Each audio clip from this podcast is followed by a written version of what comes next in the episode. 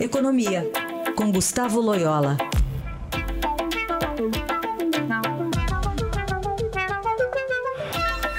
Loyola, bom dia. Bom dia, Raíssa. Bom, as reformas são o principal assunto. Vamos começar aqui. Ontem o governo teve retirado, não conseguiu aprovar lá a contribuição previdenciária naquelas contrapartidas para ajudar os estados endividados. Pois é, essa foi uma derrota importante, né? Porque é, as contrapartidas realmente são muito necessárias para que os estados ajustem as suas contas e, e, a questão da contribuição é, previdenciária é central nisso, né? É, estados como Rio Grande do Sul, Rio de Janeiro, por exemplo, têm um gasto muito grande com aposentados e, e, e evidentemente, isso tem que ser financiado de alguma maneira, é, senão as contas desses estados não, não fecham, né?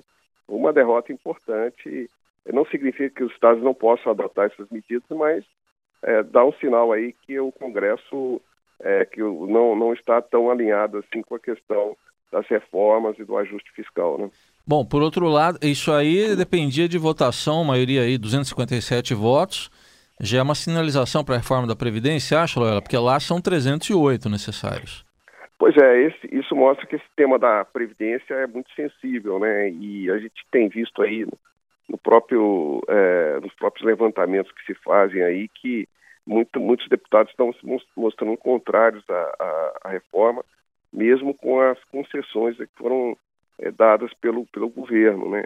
Então é, um, é uma, vai ser uma briga muito, muito difícil e, enfim, é, e, e, eu acho que não caiu a ficha ainda, Raíssa, é, do, de, de, muitos dos deputados que a situação da, da Previdência é está próxima do irreversível, né? Porque senão, quer dizer, se nada for feito, o, país vai parar exatamente por falta de dinheiro para pagar aí os, os aposentados, né? Isso é muito grave, né?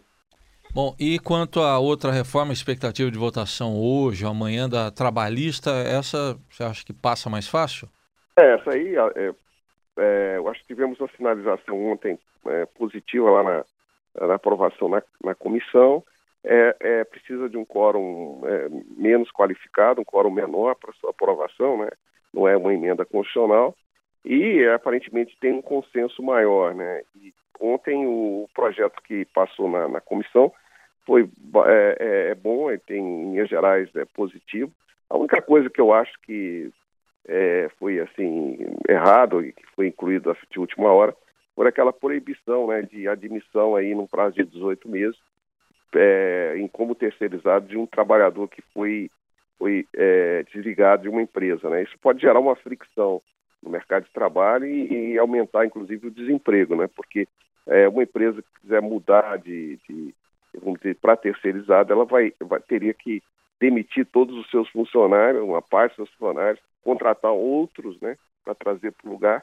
Então, assim, é um, uma fricção, acho que desnecessária e, enfim, talvez pudesse ser retirado isso no plenário. É, isso aí cria aí uma, uma espécie de uma quarentena, vamos dizer assim, de 18 meses, né, Loyola? Mas é aí, é. como é que fica? O trabalhador fica desempregado, né? É, exatamente. E quando ele, quando passar a quarentena, ele não vai provavelmente ter aquele emprego de volta mais, né? Vai, é.